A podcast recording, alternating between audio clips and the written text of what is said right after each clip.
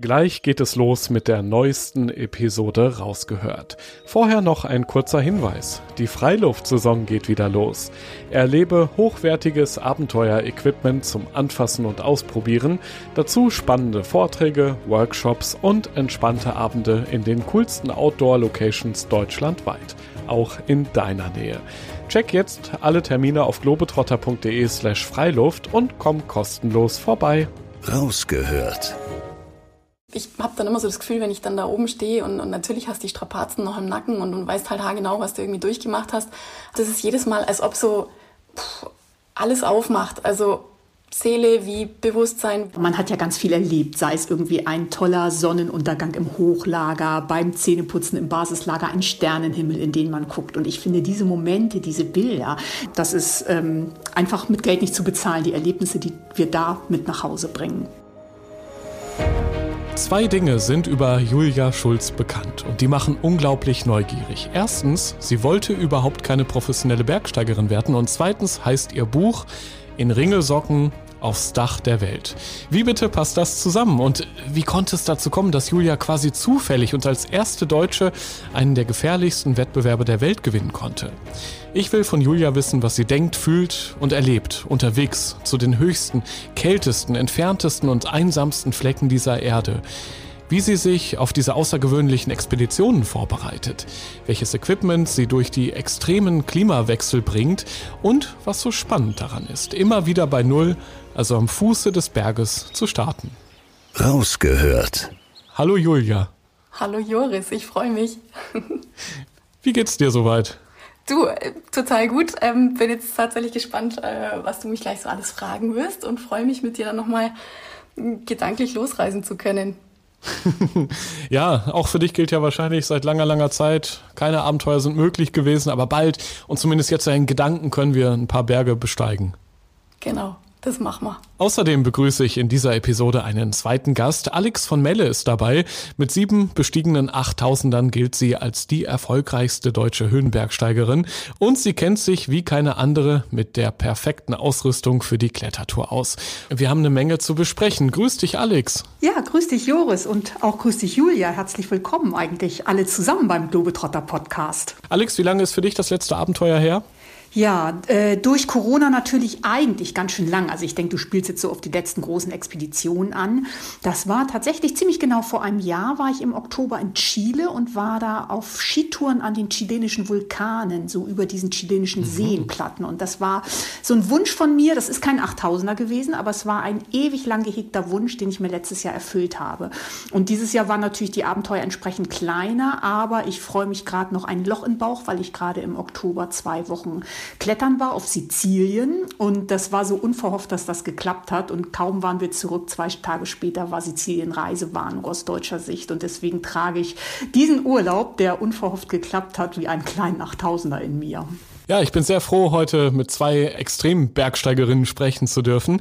Ich bin Joris, Reisereporter bei Globetrotter und treffe ja in diesem Podcast beeindruckende Menschen, die das Abenteuer in der Natur suchen, die eine ganz besondere Geschichte haben und von denen wir lernen können die Lust aufs Reisen machen, auf das Draußen erleben. Ja, erste Frage an euch beide. Ähm, Julia, vielleicht an dich zuerst. Ab wie viel Höhenmetern bekommst du eigentlich Glücksgefühle? Puh, das geht eigentlich äh, schon los, wenn ich die Bergstiefel anziehe. Also da brauche ich gar keine Höhenluft oder, oder hochalpine, hochalpines Gefilde, sondern einfach, wenn ich weiß, ah, jetzt habe ich irgendwie Zeit für mich und, und ähm, kann raus, dann beim Schnüren von den Bergschuhen geht es eigentlich meistens schon los. Wie ist bei dir, Alex? Ja, tatsächlich ganz ähnlich, weil ich finde wirklich, dieses Glücksgefühl, auf einem Berg zu stehen oder eine Bergtour zu machen, das ist ziemlich unabhängig von der Höhe. Das kann ein ganz kleiner Berg zu Hause sein, wo man dankbar ist, dass man vielleicht überhaupt raus konnte.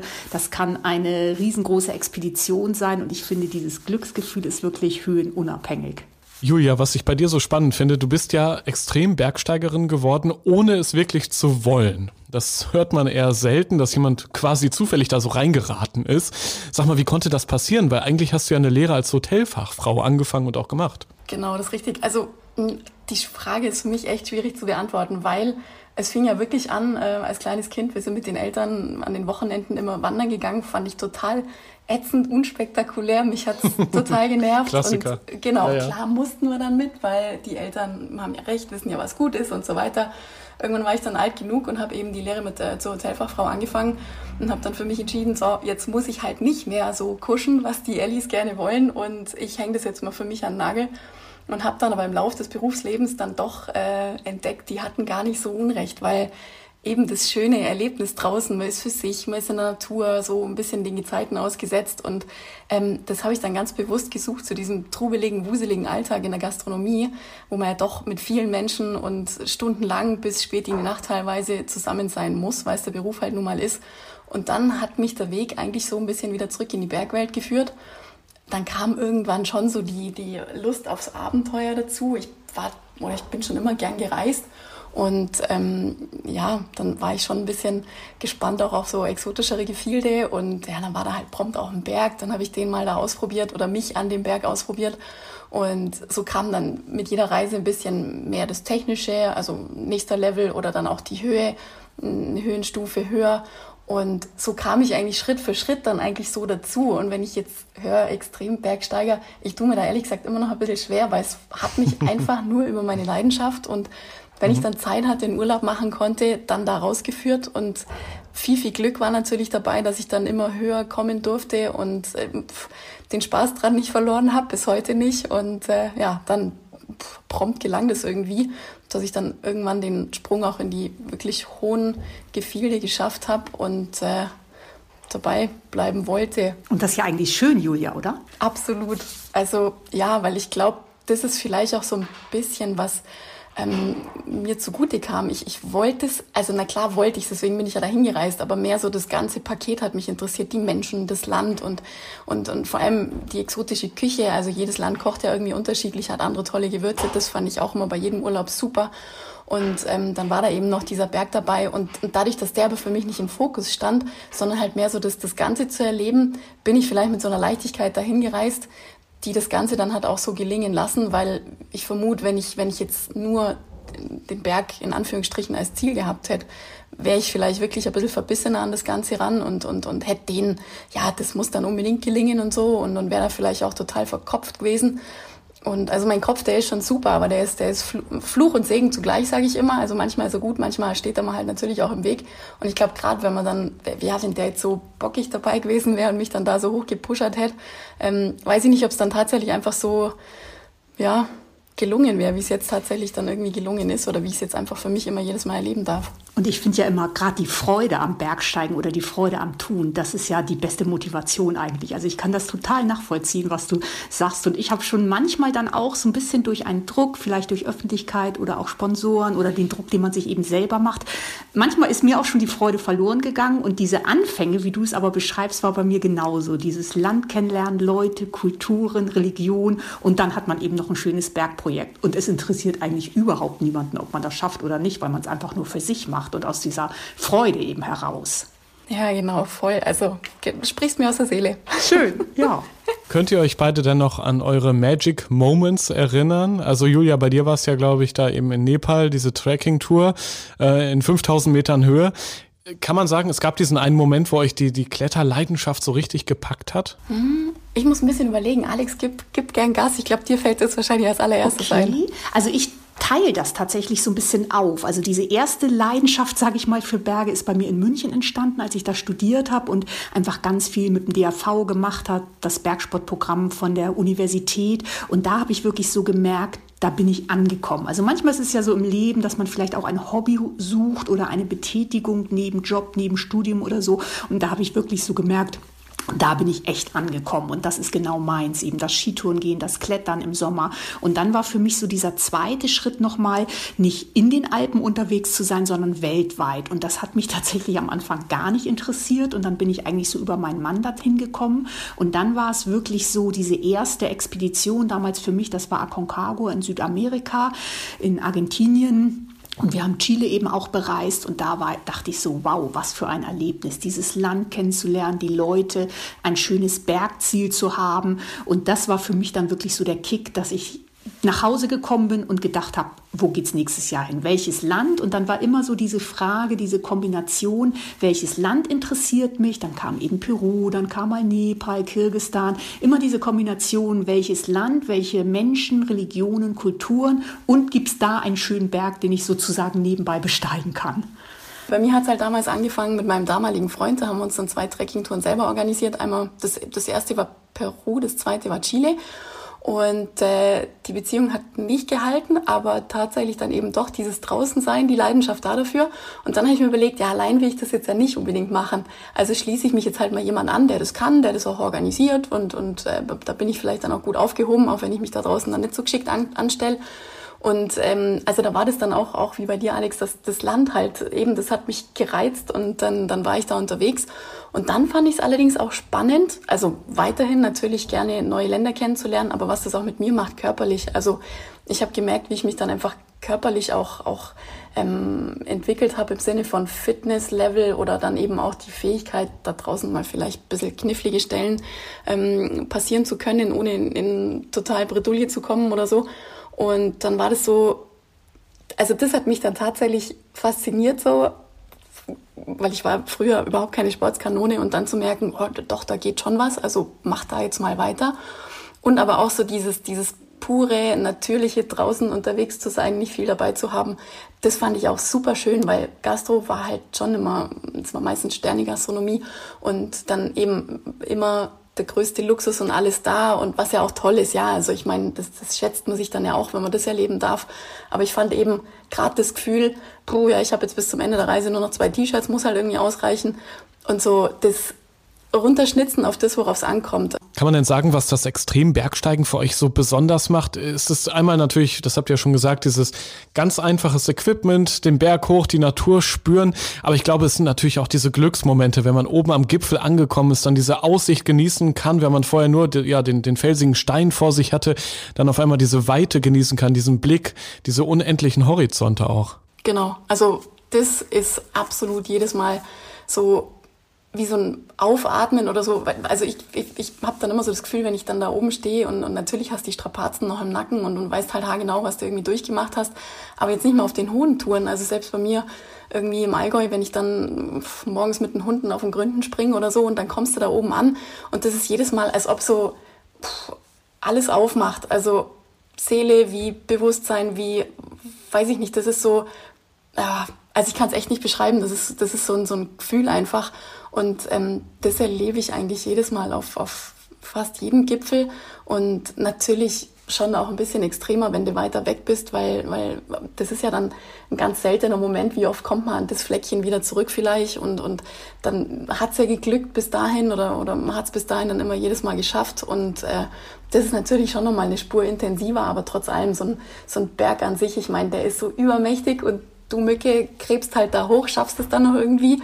Und äh, im Prinzip bist du einfach nur ein ganz kleines Licht und, und, und darfst jetzt nicht erhaben da oben stehen, so im Sinne von, ja, ich habe dich jetzt bestiegen, sondern nö. Also ich habe dann immer das Gefühl, der Berg hat mich jetzt hochlassen, weil er jetzt halt einfach da gerade Bock drauf gehabt hat, nicht weil ich mir das jetzt gerade eingebildet habe, dass ich das jetzt mache.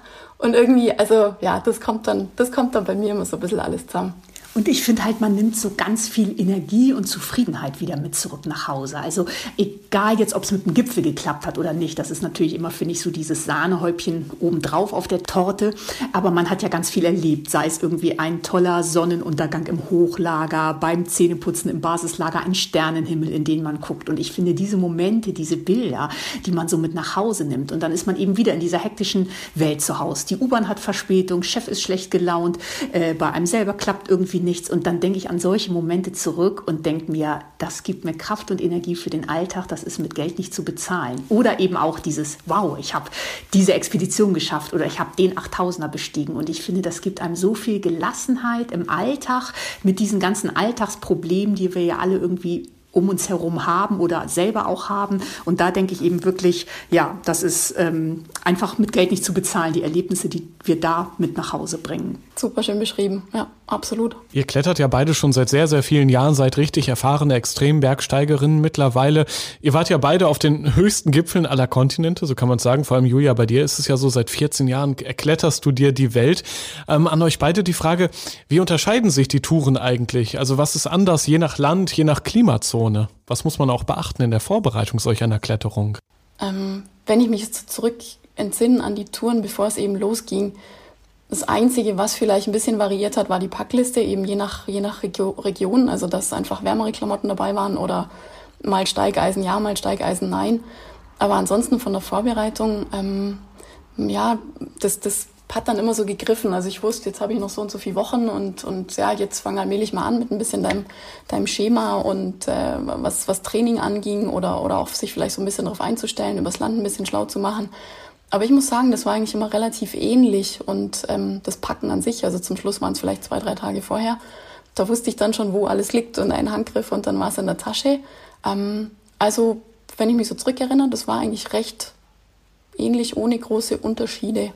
Ja, bei ja. mir ist es eigentlich so ein bisschen so wie bei dir. Ich habe so eine Expeditionspackliste, die sich natürlich jedes Jahr ein bisschen verändert und auch nach der Höhe. Nicht? Also ich glaube, so wie du auch an 5000ern, 6000ern oder dann 7, 8000ern unterwegs warst, so ist es bei mir ja auch, dass man ja für diese höchsten Berge eben doch die allerwärmsten Sachen braucht und drunter kann man eben so ein bisschen was weglassen oder einen dünneren Schlafsack mitnehmen oder nicht den 8000er Stiefel, sondern einen 6000er Schuh. Aber ich denke auch so, diese Ausrüstungsliste ist schon ziemlich ähnlich, wobei ich ja finde, ähm, was was du beschrieben hast, die Carstens-Pyramide, als du die beschrieben gestiegen hast, das ist ja schon wirklich so ein Berg, finde ich, der so ein bisschen aus dem Rahmen fällt, nicht? Da habt ihr ein Trekking durch die, durch den Schlamm gemacht, irgendwie eine Woche Stimmt. in Gummistiefeln.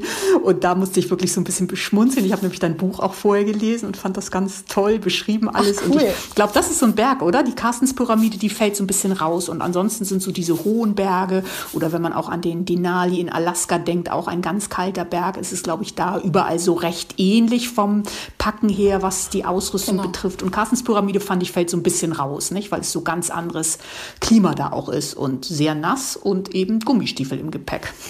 Das stimmt, okay. Also da hast du absolut recht. Ähm, das war schon äh, zweigeteilt dann der, der, die Tasche oder die, der Rucksack an sich, weil eben, also zum einen mal richtig leichte Klamotten, weil es eben recht warm war im Dschungel. Also während, während, der, während der Woche Dschungeltour hat es ja bis 35 Grad gehabt und war so feucht, feucht warm. Und ähm, ja, dann ging es halt ins echt kalte mit Minusgraden. Also da dann schon die dicken Sachen und äh, vor allem dann auch mental da irgendwie so umzuswitchen, dann steigst du aus den Gummistiefeln in deine Bergstiefel und bist eben nicht mehr in diesem feucht nass kalt nass äh, warmen, sondern kommst jetzt dann in das frostig kalte, also da dann auch mit mit ähm, Eis morgens auf dem Zeltplatz und so stimmt. Also das war, das war komplett konträr ähm, und innerhalb von, ja, ich glaube, drei Wochen waren wir dann eben in diesen Klimaregionen unterwegs. Also da mussten wir uns dann relativ schnell dann auch umstimmen. Ja, genau. Du, und was mich noch mal brennend interessieren würde, es passt so ein bisschen zur Ausrüstung. Dein Buch heißt ja in Ringelsocken aufs Dach der Welt. Das hat der Joris vorhin ja auch schon gesagt. Und deine Ringelsocken, die ziehen sich ja wie der rote Faden durch das schöne Buch hindurch. Magst du das noch mal erzählen, wie da so der Anfang war? War das sozusagen von einer Freundin gestrickt, dass du die als Geschenk mitgenommen hast und die haben dich eben auf allen Touren begleitet? Gibt es noch andere Ausrüstungsstücke vielleicht, die dich so von der ersten Tour begleitet haben und immer noch leben? Ja, also super schöne Frage, gehe ich gern drauf ein. Es ist tatsächlich so, ähm, ich war von klein auf, da hat meine Omi dann immer Sachen selber für mich gestrickt. Das fand ich schon immer total toll, weil ich kann zum einen selber nicht stricken und meine Omi hat das halt super schön immer gemacht und ich habe dann immer voller Stolz die Pullis in die Schule angezogen und so. Und dann habe ich eine ganz liebe Freundin, die kann auch super gut stricken. Allerdings dieses erste Paar Stricksocken, was ähm, mich dann eigentlich so oder mir auf der Reise begegnet ist, das war in Peru. Da habe ich dann eigentlich auch für alle Lieben zu Hause so diese selbstgestrickten nepalesischen Ringelsocken mit nach Hause gebracht als ja. Mitbringsel. Und da hatte ich ein Paar äh, mir ausgesucht, hat mir vom Muster halt am besten gefallen. Also ich mag es gern bunt gemustert und geringelt oder gepunktet. Und dann hatte ich die im Schlafsack teilweise an und das war dann immer so ein bisschen heimeliges Gefühl, weil eben zu Hause die Stricksocken von der Omi, plus die gab es eben zu der Zeit dann leider auch schon nicht mehr, also meine Omi, die Stricksocken ja. schon noch. Und äh, dann hatte ich mir halt bei der nächsten Tour, das war dann eben Chile, das war die, die zweite, die wir uns selber organisiert haben, habe ich mir überlegt, hm, ja, also vielleicht so ein paar Stricksocken musste dann aber nicht mal sein, dass ich die mitnehme, weil die hatten wir dann eben in einer Unterkunft von so einer ganz lieben Herbergs, ich nenne sie einfach mal Herbergs-Omi Geschenk mhm. gekriegt, quasi als Willkommensgeschenk bei ihr in der Herberge. Und dann hatte ich die auf der ganzen Reise natürlich mit dabei. Und das Paar hat mich dann auch lange Zeit auf den weiteren Touren begleitet, bis die dann halt doch ein bisschen äh, durchgelaufen waren, also schon teilweise verlöchert. Dann habe ich die mal ersetzt mit einem anderen Paar Stricksocken. Aber so das Muster ist dann eigentlich tatsächlich bis zum Schluss geblieben, weil Stricksocken in Bergstiefeln, das hat dann doch ein bisschen geripst. Also das fand ja. ich jetzt nicht so angenehm. Mhm. Aber es gibt ja auch so diese langen Unterhosen, die gibt es ja inzwischen auch mit super schönen Mustern und eben unter anderem auch geringelt. Und die hatten mich dann eigentlich so ab ich glaube, ab 2015 hatte ich eben diese langen Unterhosen immer in, in, in witzigen Mustern dabei und äh, dann zum Schluss eben geringelt. Also ich hatte dann unterwegs zum Mount Everest auch meine geringelte lange Unterhose drunter, weil irgendwann, also das, das, hat, das kam halt so im Laufe der Zeit. Ich habe mir, dann, hab mir dann gesagt, also wenn dieses Ringelmuster nicht dabei ist, dann wird wahrscheinlich die Reise auch nicht äh, klappen und dann wird der Berg sowieso schon mal nicht klappen und Stricksocken gerne im Basecamp, aber dann für weiter oben dann zumindest diese Ringelhose. Genau. Und und äh, die hat mich dann eigentlich bis zum Schluss begleitet. Ich finde das spannend, wie leidenschaftlich ihr auch über die Ausrüstung sprecht. Und ich denke da gern zurück an das Interview mit Rüdiger Neberg. Das war damals die erste Episode hier in dieser Rausgehört Podcast-Reihe. Und er hatte ja damals, als er noch gelebt hat, er ist ja leider verstorben mittlerweile, er hatte sein Wohnhaus eigentlich umgebaut zu einem Museum. Also da war alles von Pfeilen von Indianern über irgendwelche Waffen, die er geschenkt bekommen hat. Einfach ein komplettes Museum, unzählige Bilder, solche Dinge und eben auch Ausrüstung, die er über die Jahre dann immer wieder benutzt hat. Ähm, und das ist vielleicht auch spannend für viele Hörerinnen und Hörer, die wir hier in diesem Podcast haben, wenn wir uns mal gemeinsam jetzt ausrüsten würden und an die denken, die ja vielleicht neu den Berg für sich er erkunden wollen. Wie findet man denn am Anfang die passende Ausrüstung für sich, dass man so die ersten Schritte Richtung Gipfel gut ausgerüstet gehen kann? Ui, Alex, da, das ist, glaube ich, total dein Gebiet. Ja, also ich glaube, du hast ja auch schon die besagte Packliste bei dir erwähnt und bei mir ist es ja ähnlich. Also dass man ja im Internet, bei Ausrüstern, äh, bei Freunden, vielleicht bei einem Reiseveranstalter, wo man sich anmeldet, dass man ja eigentlich gute Ausrüstungs Listen bekommt, an denen man sich so halten kann. Und ich finde, jeder Mensch ist aber natürlich unterschiedlich. Wenn man sich so gar nicht auskennt, zum Beispiel mit Schlafsack oder Zelt, dann finde ich es einfach ganz wichtig, dass man sich da richtig gut beraten lässt, weil Frauen frieren schneller als Männer äh, und die Nächsten haben wieder andere Vorstellungen irgendwie. Also ich glaube, so eine Ausrüstungsberatung ist schon ganz, ganz wichtig am Anfang und dann kann man eben mit Hilfe von so einer Packliste hat man vielleicht schon mal so eine Anleitung, wonach man sich richten kann. Und ich glaube dann, wenn man so diese ersten Touren gemacht hat und eben auch so seine Ausrüstung Ausrüstung kennengelernt hat, dann verändert sich immer noch mal ein bisschen was. Aber ich habe selber, weiß ich damals, mein erster Lowe, Low Alpine Rucksack, den ich mir bei Globetrotter gekauft hat, hat mich damals ein ähm, Kollege ganz toll beraten und den habe ich jahrelang gehabt. Und da habe ich mir gedacht, ich habe den damals gekauft und hatte null Ahnung, wie man überhaupt dieses Teil packt. Ich habe ihn natürlich auch bei der ersten Ötztal-Durchquerung in den Alpen viel zu schwer gepackt. Aber diese Beratung war so klasse, dass dieser Rucksack mich eben ganz, ganz lange begleitet hat. Und ich glaube, dann kommt eben die Erfahrung dazu. Julia, du hast das auch so schön gesagt, dass ja die Erfahrung so mit jeder Expedition eigentlich steigt.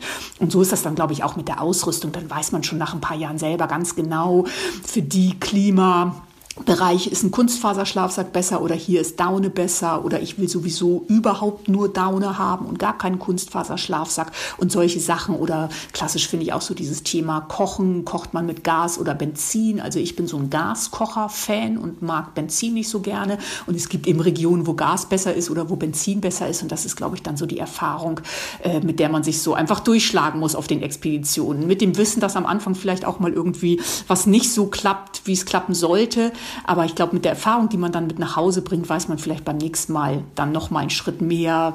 Darauf muss ich achten oder hierauf muss ich achten. Super, das ist genau die Erfahrung, die ich gemacht habe. Also schon auf die erste Tour bin ich losgezogen und habe mir gedacht, ja, jetzt kann gar nichts schiefgehen, weil eben ich habe eine Packliste ähm, vom Veranstalter vorab geschickt bekommen oder mein Vater ist ja auch so ein bisschen Bergfex und, und der hat sich dann auch schon für seine ähm, Touren dann so eine Packliste dann mal zusammengeschrieben gehabt und äh, dann habe ich mich daran auch ein bisschen orientiert, aber natürlich unterwegs dann gemerkt, nee, das ist ja völlig überflüssig und oh, hey, da hätte ich vielleicht doch noch mal zwei, drei Teile mehr mitnehmen sollen.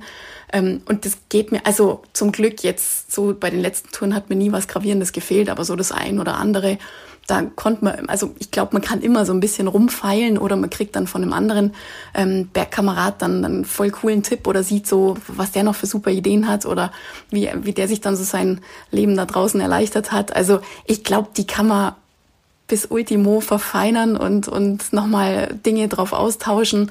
Aber Beratung auf jeden Fall hat mir auch immer, gerade bei den ersten Touren, super gut geholfen, was Schuhwerk anging, was auch die richtigen Schlafsäcke anging und natürlich auch die Klamotten. Ähm, und dann kommt irgendwann, glaube ich, auch die persönliche Erfahrung dazu, eben Zwiebelprinzip. Und der bin ich jetzt ein Typ, der schneller friert oder nicht so schnell friert und brauche ich vielleicht gar nicht irgendwie vier, fünf Lagen, sondern reichen mir tatsächlich zwei. Und ähm, das, das fand ich dann auch spannend, wie das von Tour zu Tour irgendwie ähm, immer besser funktioniert hat, weil dann konnte ich mich einfach auf das verlassen, was ich dann selber schon erfahren habe und womit ich ganz gut gefahren war. Und es ist aber, finde ich auch immer perfekt, ist es ja nie. Es geht ja immer noch einen Ticken anders oder besser, oder? Also ich finde, genau. so über die vielen Jahre auch Ausrüstung ist ja grundsätzlich wird sie ja immer leichter. Also ich denke noch, was ich für monstermäßige Isomatten am Anfang mitgeschleppt habe. Und inzwischen habe ich eine keine Ahnung, die ist so groß wie eine Zewa-Rolle irgendwie im Rucksack. Also wie sich das so verändert hat und das finde ich aber ja auch das Spannende und das ist auch immer so ein bisschen so mein Anreiz, dass man so bei jeder Tour hinterher nochmal denkt. Also für mich ist eben so Leichtigkeit so ein Thema mit diesen hohen Bergen. Ich glaube, das kennst du auch. Es gibt ja Leute, die ihre Zahnbürste dann den Stiel absägen, um noch 20 Gramm zu sparen. Das mache ich jetzt nicht, aber ich rechne tatsächlich immer so in 50 Gramm Schritten, also so eine halbe Tafel Schokolade, ob es dann irgendwie Steigeisen gibt, die leichter geworden geworden sind oder eben besagte Isomatte oder solche Dinge. Und das finde ich macht schon auch Spaß, sich damit zu beschäftigen und dann so mit jedem Jahr, wo man loszieht, irgendwie nochmal zu sagen, das hat sich bewährt, das kommt wieder mit und das hat sich nicht bewährt, das schmeiße ich raus und eben diese kleinen ja, genau. Veränderungen. Genau. Absolut. Aber also ich, ich, ich säge jetzt meine Zahnbürste auch nicht ab. Wenn es wirklich irgendwie dumm läuft oder beziehungsweise wenn ich mal sage, ja, wenn der Platz jetzt dann auch noch äh, pff, frei bleiben soll, dann lasse ich sie halt für die eine Nacht unten und nimm Kaugummi dann zur Not. Aber ja, kaum. Zahnkaugummi, also, oder? ja, klar, Logo. Weil da jetzt noch irgendwie rumsägen oder am besten noch Zahnpasta abfüllen in Filmdöschen, wobei Filmdöschen gibt es jetzt schon gar nicht mehr. Ja. Also eh irgendwie in so ein kleines, kleines Creme-Tiegelchen. Nö, das, nö. Genau, ich finde auch irgendwo muss dann mal eine Grenze erreicht sein, wo man sagt, das kann man jetzt auch wirklich noch tragen. Genau, absolut. Wie ist das grundsätzlich so mit Hygiene am Berg? Ich frage es jetzt einfach mal ganz frech, weil es gerade passt. Also äh, es geht ja wirklich nicht so, dass man da so jeden Tag duschen kann irgendwie. Und ich gewöhne mich da aber relativ schnell dran und ich finde zum Beispiel auch so auf diesen langen Touren, Julia, das kennst du ja genauso, also täglich Haare waschen ist da ja nicht. Du hast so nett in deinem Buch beschrieben, du lässt dann die Mütze immer auf. Das mache ich auch, damit man das Chaos der Frisur drunter nicht mehr sieht. Und ich finde aber ganz ehrlich, das ist wieder was so, ähm, wenn wir unterwegs sind und mit so wenig zufrieden sind. In unseren Räumen hier zu Hause gibt es ja Leute, die sich jeden Tag die Haare waschen. Und zu denen gehöre ich schon eh nicht. Und auf Expedition mhm. geht es ja auch gar nicht. Und aber dieses Gefühl, Gefühl mal zu haben, dass Haare auch über so eine Zeit mal wieder richtig durchfetten. Das ist ja eigentlich was Gutes für die Haare. Und mhm. das geht, ist ja so auf Expedition, das geht nicht anders. Und das finde ich wirklich auch nochmal eben was, was einem gut tut, dass man eben nicht so gestört wie hier zu Hause immer ständig Haare wascht. Was dann witzig ist, finde ich, wenn man so lange draußen ist, dann finde ich, riecht man das eigentlich auch gar nicht so, dass man, man schwitzt ja jetzt auch nicht so stark in der Höhe bei der Kälte. Und zum Beispiel Merino-Unterwäsche ist ja eh so, dass die gar nicht so stark muffelt wie jetzt Kunstfaser oder so. Und ich finde, solange man so unterwegs ist und draußen stört mich das gar nicht, aber sobald man hinterher wieder in die Zivilisation kommt, hatte ich es einmal, da stand ich schon unter der Dusche im Hotel, dieser ganze Dreckkram runter von mir und dann hat die Dusche nicht funktioniert. Und das war die Hölle, dann wieder in diesen Dreckkram zu steigen, weil man eigentlich schon so wieder in dieser Zivilisation war, wo so alles gut gerochen hat. Also ich denke okay. eigentlich, man hält das aus, aber so eine Dusche mal im Basislager, wie so an diesen hohen Bergen ja üblich ist, dass es dann eben Duschzelt auch gibt, das ist schon toll. Aber es ist eben nicht so, dass man jeden Tag duscht, sondern alle paar Wochen mal. Genau. Und das reicht auch wirklich. Also da kann ich dir einfach nur beipflichten, völlig, da hast völlig recht. Ähm, Zumal eben mit den, mit den Fasern, also auch gerade die Merino-Wolle finde ich super. Ich meine, was halt schon fies werden kann. Das sind die Kunstfasergeschichten, da, die, da fühle ich mich dann auch nicht so wohl. Aber was ich auch jedes Mal phänomenal finde, ich zum einen, dir fehlt's dann draußen wirklich nicht so, dieses tägliche Duschen. Äh, zum anderen, finde ich, riechst du da draußen auch völlig anders, als wenn du jetzt hier mal äh, zu Hause Schlechtwetterwochenende und eben kein Bock zum Duschen, kommst vom Sofa nicht runter und dann Tag zwei, da denkst du schon, okay, puh, jetzt klingelt hoffentlich mal kein unangekündigter Besuch, das wäre jetzt peinlich. Also ich weiß nicht, ich, vielleicht weil man ständig an der frischen Luft ist oder so. Ähm, das hält man da draußen schon echt locker aus. Aber natürlich die Vorstellung bei meiner ersten Tour, so ja wie, also keine Dusche, ja wie mache ich das dann und so, das ist halt auch wieder so Kopfsache. Und das dann aber zu erleben, dass das gar nicht so schlimm ist, wie man sich das selber ausmalt, finde ich, also die Erfahrung, die wünsche ich eigentlich irgendwie jedem mal. Genau. Weil das, da kriegt man auch wieder so eine natürliche Einstellung zu seinem Körper und merkt, ja, hey, also das ist, ja, am Ende des Tages äh, sind wir halt doch alle irgendwie gleich. Ganz genau. Und wo wir schon beim Thema Hygiene sind, Julia, ich weiß nicht, mir wird ja nach jedem Vortrag diese Frage gestellt. Keiner traut sich so recht. Toilettenfrage bei Frauen auf Expedition. Mhm. Hast du Lust zu antworten oder ist es dir unangenehm? Dann erzähl ich's. Nö, also ich meine, das ist ja genauso ein natürliches Thema wie eben Duschen oder nicht. Genau. Ähm, ja, pff, am Anfang war es für mich echt schwer, wenn da jetzt nicht so ein Bäumchen oder sowas in der Nähe war, wo ich so ein bisschen mich dahinter verstecken konnte oder ein Stein, sondern so auf freier Wildbahn und äh, ich mich dann halt darauf verlassen habe, dass sich alle als brav umdrehen. Ähm, das ist auch schon so ein bisschen Überwindungspunkt, aber eigentlich man findet da draußen immer irgendwie ein Örtchen. Und äh, da habe ich aber eine ganz witzige Anekdote dazu aus der Antarktis. Ja. Ähm, auch zum Thema, wenn man so aus der Zivilisation rauskommt und eben immer gewohnt ist, einmal am Tag duschen und so weiter und doch ein bisschen eher feiner unterwegs ist. Ähm, und in der Antarktis ist ja die Geschichte so, dass man quasi für die festen Überbleibsel des Toilettengangs einen kleinen Beutel bekommt, also so wie beim Hundegassi gehen. Und äh, da dann ähm, sein Geschäft auch einsammelt und bis zum Ende der Reise auch mit sich trägt weil Antarktis ist einfach super rein. Also da wird wirklich darauf geachtet, dass da nichts Festes vor Ort bleibt. Es gibt zwar doch die Möglichkeit, also wenn man eben gerade zum Südpol unterwegs ist, dann werden kleine Pipi-Löcher ausgebuddelt, also Pee-Holes, wo man dann auch nur dort darf und das wird dann wieder verscharrt und bleibt halt dann da natürlich zurück. Ähm, aber das Feste wird mitgetragen und dann waren wir alle zusammen in diesem großen Basislager und in diesem großen Versorgungszelt, wo eben alle Antarktis-Teilnehmer ähm, ihre Mahlzeiten einnehmen. Und am Nachbartisch hat dann ein Guide seinen Neuankömmling oder seinen neuen Gästen, es waren alles amerikanische Herren und noch recht gut gekleidet, also ich glaube eher ja aus der, weiß nicht, also Büroleben vielleicht, ähm, hat dann den dreien oder den vieren erklärt, wie das dann halt mit diesen Poo-Bags, also mit diesen sogenannten äh, Hundebeutelchen zu funktionieren hat und wie die dann äh, gemerkt haben, dass die das ja selber ein, also überhaupt einsammeln müssen und selber einsammeln müssen und das dann auch noch selber mittragen müssen.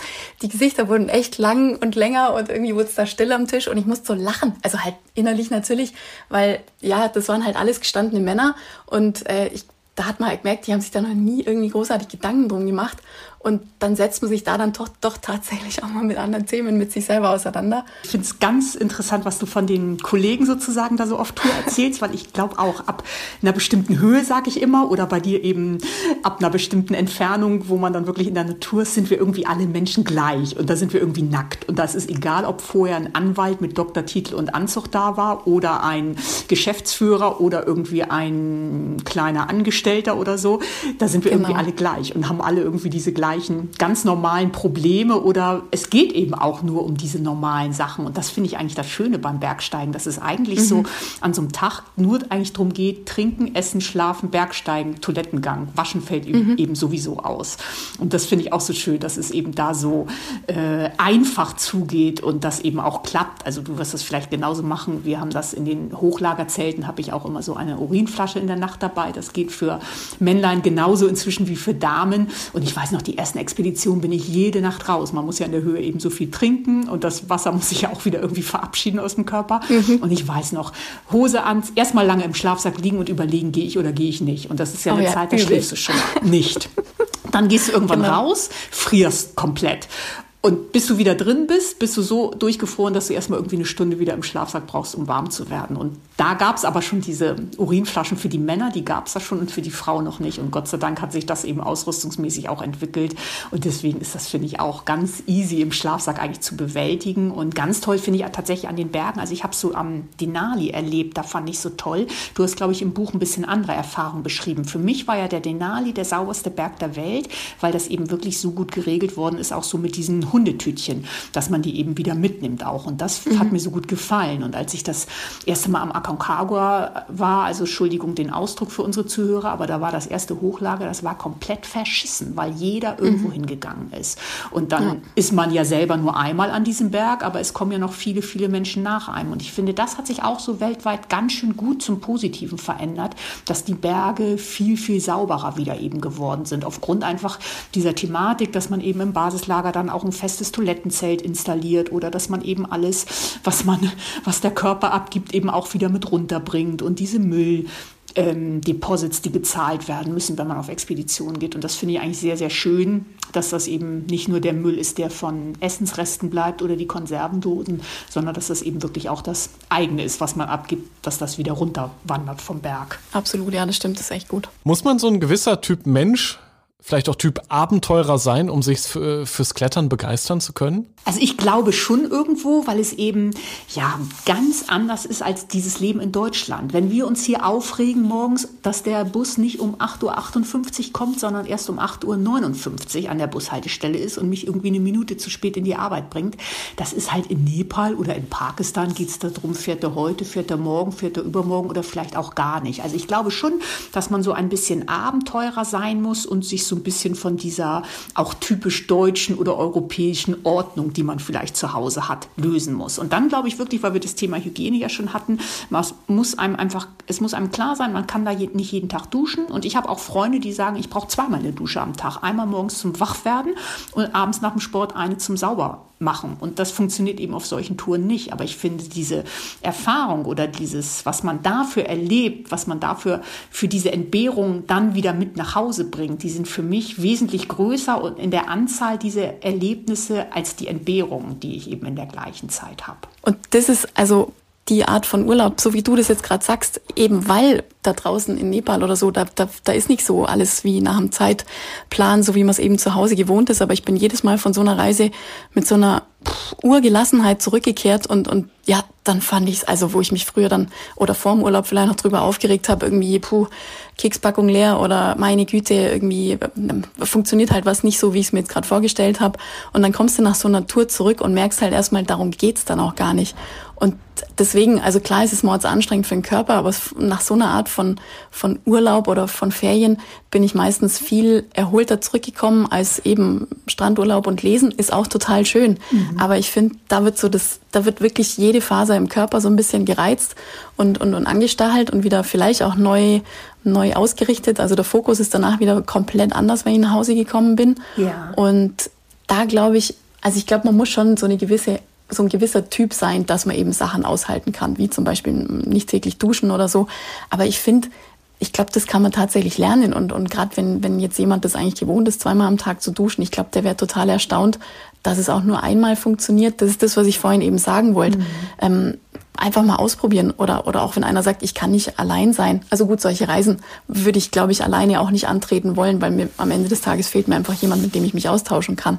Zumal ich das auch alleine nicht schaffen würde. Also da ist das Team einfach, hat mir auch unheimlich immer geholfen. Ja. Aber gerade so die Zeiten, man ist ja am Berg oftmals auch allein und wenn dann von bei mir im Bekannten- oder Freundeskreis viele gesagt haben, ja, nee, also allein sein, das könnte ich ja schon mal gar nicht und dann musste warten auf gutes Wetterfenster, würde ich ja hohl drehen. Das geht alles, aber ich glaube, man hat im ersten Augenblick ist die Hürde so riesig, da mal was komplett Neues, was einem von vornherein überhaupt nicht zusagt, mal auszuprobieren. Mhm. Ähm, und dann probiert man es aus und dann merkt man, hey, pff, das ist gut sogar. Julia, äh, dein größtes Abenteuer, das war ja eine Reise zu den Polen. Es geht um den Explorers Grand Slam. 2017 war das. Du hast diesen Wettbewerb für Extrembergsteiger als erste Deutsche ja überhaupt geschafft. Ähm, neben Nord- und Südpol muss man dafür die höchsten Berge aller Kontinente besteigen. Also natürlich auch inklusive Mount Everest. Und äh, nur nochmal zur Erinnerung, äh, du wolltest ja nie Extrembergsteigerin werden. Warum hast du trotzdem diese Herausforderung angenommen? Also, wenn ich jetzt sage, wollte ich ja nie, ähm, klingt das jetzt wahrscheinlich irrwitzig, aber ist tatsächlich bis zum Schluss so gewesen. Ich habe zu aller, also überhaupt, da war ich schon auf ein paar Expeditionen unterwegs und habe das ein oder andere schon erleben dürfen und auch erfolgreich oben stehen dürfen. Und dann war das 2013, da war ich unterwegs zum Aconcagua und da habe ich dann zum ersten Mal bewusst von den Seven Summits gehört und auch nochmal erzählt bekommen, welche denn da überhaupt dabei sind. Davor hatte ich das schon immer mal so am Rande mitgekriegt, habe dann immer gedacht, ja, das ist ja der Reiseveranstalter da aus München und so. Und also ich habe ich war nie, also wie gesagt, wie ich angefangen habe mit Trekkingtouren, war ich fasziniert an der Bergwelt und überhaupt so an den fremden Ländern, habe mich aber nie schlau gemacht, wo steht jetzt was und wie hoch und wer war da als erstes drauf und so. Bin ich heute noch total schlecht. Also wenn du mich jetzt aus dem FF nach einem Berg fragen würdest und wo der steht, wie hoch der ist und wer da der Erstbesteiger war, wäre ich ganz schlecht. Also darum ging es mir irgendwie nicht. Und dann war ich eben 2013 unterwegs und äh, habe mich dann mit einem äh, ganz lieben, inzwischen ganz lieben Bergfreund unterhalten, eben über die Seven Summits und dann habe ich so mitgezählt und dann habe ich festgestellt, boah, jetzt warte mal, also wenn das mit dem Aconcagua klappt, dann ist es ja, glaube ich, war das jetzt der dritte oder der vierte? Ich glaube der dritte, also der dritte von den Seven Summits, den ich dann bestiegen hätte. Und da habe ich mir gedacht, das ist ja voll krass. Und ich meine, da gibt's ja Leute, die machen ja nur das und so. Und ja, nie, aber ich ja sowieso nicht. Und naja, jetzt, jetzt sind wir mal weiter unterwegs zum Aconcagua, schauen wir mal. Und dann vergingen wieder zwei Jahre und also war halt weiter in dem Fokus, wenn ich Urlaub hatte, welches Land reizt mich, wo würde ich gern nochmal noch mal hin, wenn das irgendwie alles klappen sollte von der Zeit und, und, und wenn ich Urlaub krieg und so. Und dann war ich 2015, Ende 2015 eben in der Antarktis unterwegs, ähm, mit dem Vorhaben auch zum Südpol zu kommen und hatte bis zu dem Zeitpunkt von den Seven Summits was gehört, aber noch nie vom Explorers Grand Slam. Und bin dann unterwegs der Mascha begegnet. Das ist eine äh, Russin und super ambitioniert und also eine taffe Nudel, irgendwie ein Kopf kleiner als ich, super drahtig und Energie für zehn. Ähm, und die hat sich dann da kurz, kurzerhand noch nach dem Mount Vincent auch für die Südpoltour angemeldet, weil sie gesagt hat, ah ja, mal, wenn wir jetzt eh schon da sind, ja, und äh, ein Bekannter von ihr macht eben den Explorers Grand Slam, versucht den halt auf Rekordzeit irgendwie und also ich hatte mit ihrem Zelt dann ähm, auf dem Weg zum Südpol, haben uns dann natürlich abends immer schön unterhalten können, hatten Zeit dafür. Und dann hat sie mir so ein bisschen von diesem Grand Slam erzählt und ich so, ah, ach, wäre krass, okay, ja, was nicht alles gibt. Und äh, dann hat sie halt so gesagt, ja, jetzt schauen wir mal, also wenn es mit dem Südpol klappt, dann fehlt ihr eigentlich nur noch Nordpol, ähm, Everest, was fehlt dir noch? Ich glaube, der Denali. Also schon auch noch ein paar Ziele. Und äh, dann war halt ihr Vorhaben so, mal schauen, vielleicht macht sie den dann auch und versucht halt auch irgendwie ganz gute Zeit so hinzukriegen, weil sie auch erst vor kurzem eigentlich mit Berggehen Bergsteigen angefangen hat. Und ähm, dann habe ich halt zum ersten Mal davon überhaupt gehört und habe mir gedacht, ja, krasse Nummer. Und ja, jetzt lass mal nochmal zählen. Okay, also bis dato waren es dann, glaube ich, schon fünf von den Seven Summits und dann eben unterwegs zum Südpol. Und nach der Tour, also noch in der Antarktis, ähm, nach erfolgreichem Ankommen am Südpol, hat dann Mascha so zum Spaß eigentlich gemeint, ja, wie schaut's denn aus? Also sie plant jetzt fest den Nordpol in, äh, also Anfang 2016 im Frühjahr eben, ob ich nicht Lust hätte mitzumachen. Und dann natürlich aus der Euphorie, ich so, ja klar, logisch, muss halt nur mal gucken, ob das mit dem Urlaub klappt irgendwie, aber warum eigentlich nicht? Hat ja hier auch ganz gut funktioniert mit uns beiden. Und so kam ich dann eigentlich dazu, dass ich mit ihr zusammen und dem Guide, den sie kannte und den sie organisiert hat, dann auch im April 2016 mit unterwegs war zum Nordpol. Und dann hatte dieser Explorers Grand Slam für mich jetzt zwar schon eine Bedeutung, aber da gehört ja immer noch der Mount Everest dazu. Ähm, zu dem Zeitpunkt muss ich meinem Vater immer noch versprechen, 8000er nie. Also es gibt da noch ein paar schöne 7000er, aber höher müsste es ja doch nicht sein, zwecks Sicherheit und so. Ähm, und dann ja, ist halt wieder ein Jahr vergangen, dann war es 2016 und dann zu den Seven Summits zählt dann eben noch die Castes-Pyramide und der Denali habe ich mich dann halt über die Touren schlau gemacht und, und informiert und äh, mir gedacht, gut, die könnte ich probieren, weil technisch, Carstens Pyramide muss ich sagen, hatte ich wirklich Respekt, weil ich bin nicht 100% schwindelfrei und absolut nicht gut im Klettern. Also ich komme schon überall irgendwie zurecht, aber muss jetzt nicht sonderlich ausgesetzt sein oder, oder Schwierigkeitsgrad. Also gutes Mittelfeld, würde ich sagen. Ähm, und dann hatte ich halt 2016 das noch probiert und dann war natürlich schon die Frage, auch aus dem Bekanntenkreis, also auch aus den, aus den, ähm, aus der Berggruppe, mit denen ich dann ja doch schon öfters unterwegs war auf so Expeditionen, die haben dann auch gesagt, also jetzt haben wir dich ja schon ein bisschen mitgekriegt und wir würden dir das schon zutrauen. Wir würden dir auch sagen, wenn wir es dir nicht zutrauen und jetzt probier halt wenigstens einfach mal den Everest und, und reiß halt mal an und guck halt mal, wie weit es geht. Und das war eigentlich bis dahin auch jedes Mal mein, ja, wie soll ich es nennen, so mein Mantra oder mein Credo, ja, jetzt ich habe Urlaub, okay, dann fahre ich jetzt da mal hin und gucke einfach, wie weit es geht, aber jetzt nichts übertreiben. Und dann hatte ich mich eigentlich tatsächlich Ende 2016, also ich kam im Oktober von der Carstenspyramide zurück, hatte dann noch so zwei, drei Monate bis Weihnachten, natürlich dann auch erstmal mit der Family zu sprechen, ob das für die soweit okay wäre, vom Gefühl, wenn die wissen, ich mache mir jetzt tatsächlich äh, auf mal, mal zumindest auf dem Weg zum Großen. Und ähm, dann hatte ich mich eigentlich 2016 äh, ja, mal informiert, wie es ausschaut, ob ich überhaupt noch, noch einen Platz kriege, ob ich mich da anmelden kann und bin dann losgezogen und hatte davor aber auch im Internet vielleicht mal gegoogelt, Explorers Grand Slam, okay, wie kam das überhaupt zustande, aber nicht, nicht geguckt, wer, wie, was oder wie viele Absolventen es da schon gibt. Von Mascha hatte ich dann mitgekriegt, dass es äh, geschafft hatte und das auch noch in einer ziemlich coolen Zeit. Also die hat es, glaube ich, unter acht Monaten diese neun Ziele erreicht oder zehn, wenn man Kosciuszko noch mitmacht, der ja auch einer von den Seven Summits ist, je nachdem, nach welcher Liste man geht.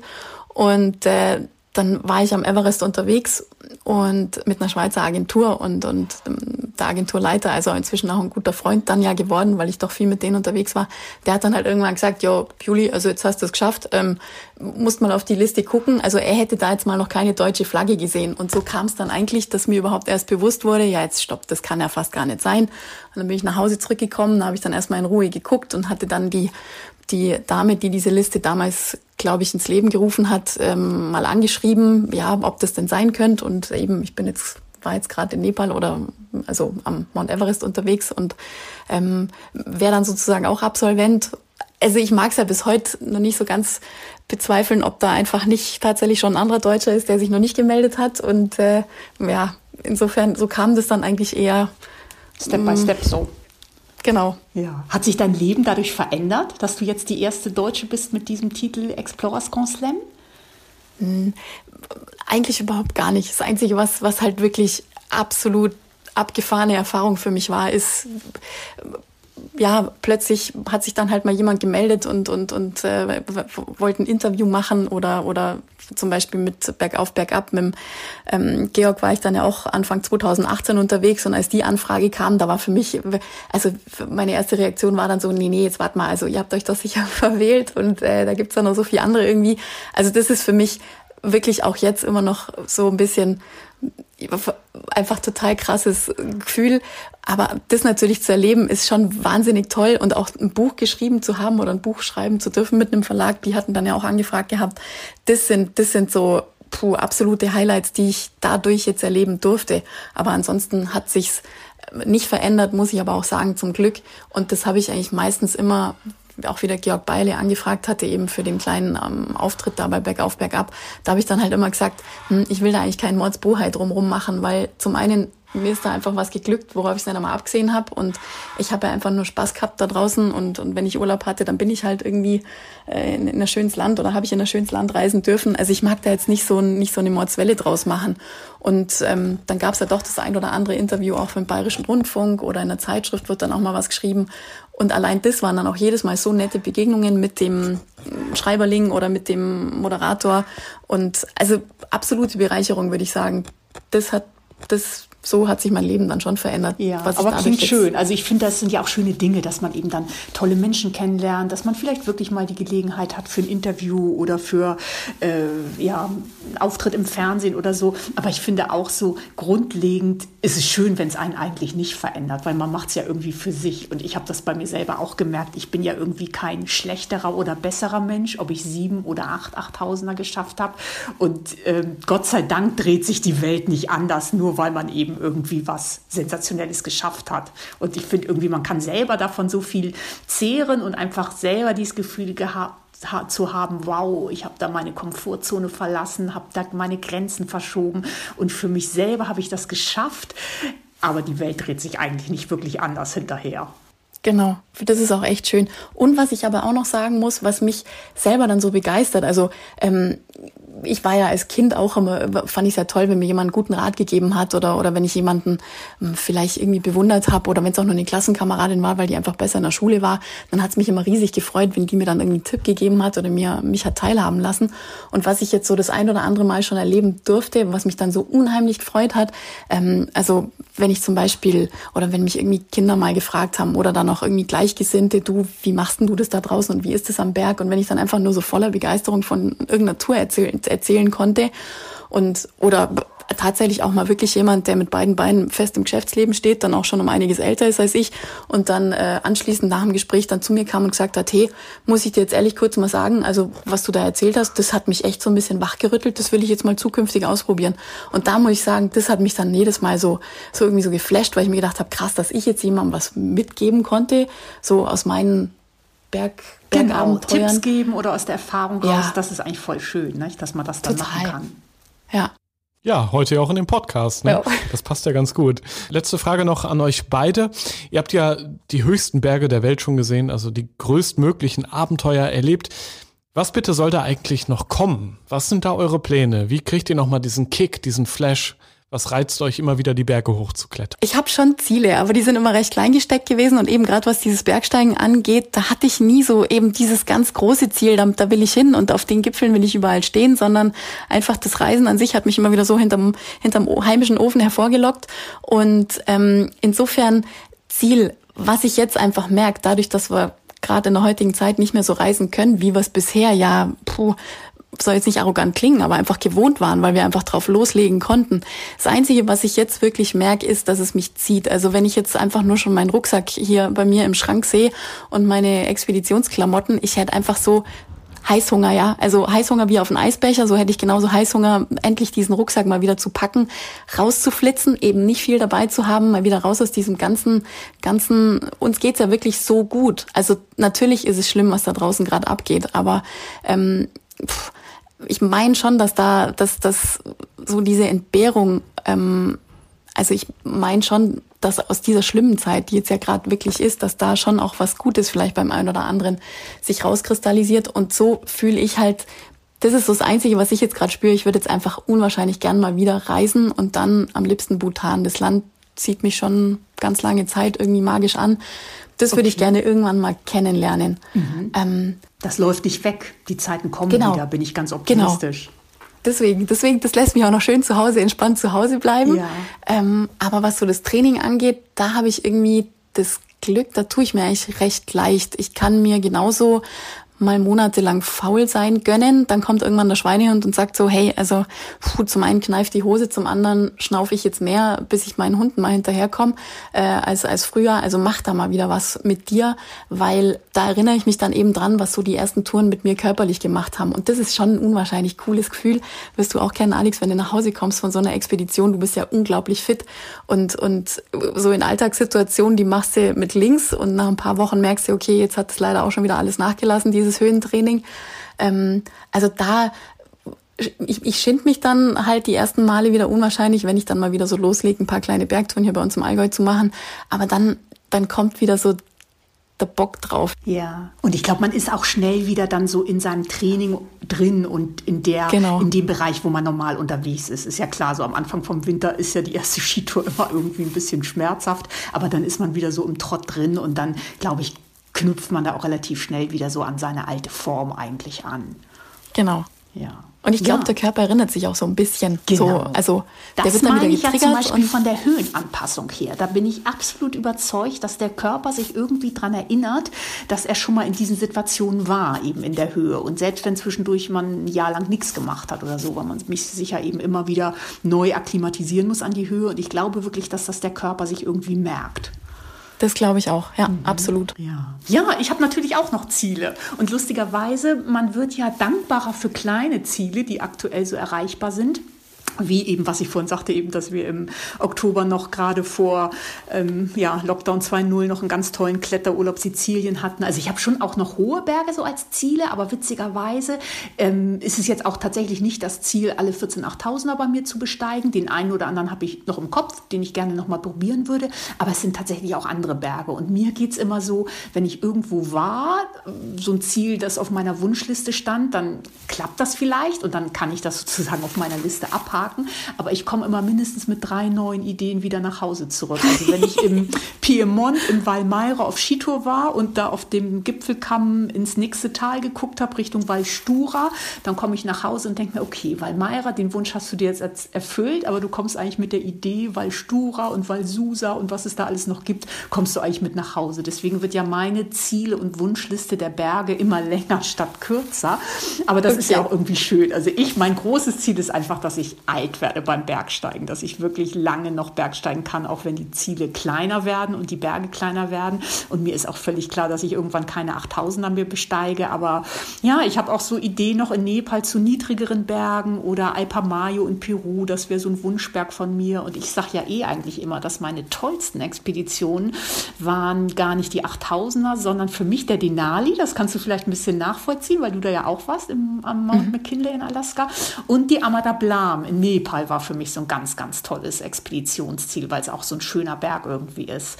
Und deswegen, ja, ich habe Berge genügend im Kopf und ich finde ja, also allein durch die Alpennähe von dir, in Memming bist du und ich bin ja auch im Allgäu zu Hause, haben wir mit den Alpen eigentlich die schönste Spielwiese vor der Haustür. Aber ich freue mich schon auch drauf, wenn dieses weltweite Reisen wieder möglich ist und man dann eben einfach, wie du sagst, Bhutan möchtest du gerne hin. Äh, und so habe ich eben auch noch, also über 8000, aber wirklich auch viele Berge deutlich unter 8000, wo ich einfach Lust habe, nochmal hinzureisen. Ja, ja. Ja, schön gesagt. Also eben so, so lange wie möglich einfach draußen aktiv sein. Genau. Das wäre schon, schon toll. Ja. Rausgehört. Ja, sehr schön. Ein sehr spannendes Gespräch hier im Rausgehört Podcast. Das war einfach spannend. Ich konnte mich zwischendurch zurücklehnen und euch zuhören, wie ihr von den Bergen träumt und erzählt. Ihr habt so viel Tolles schon erlebt.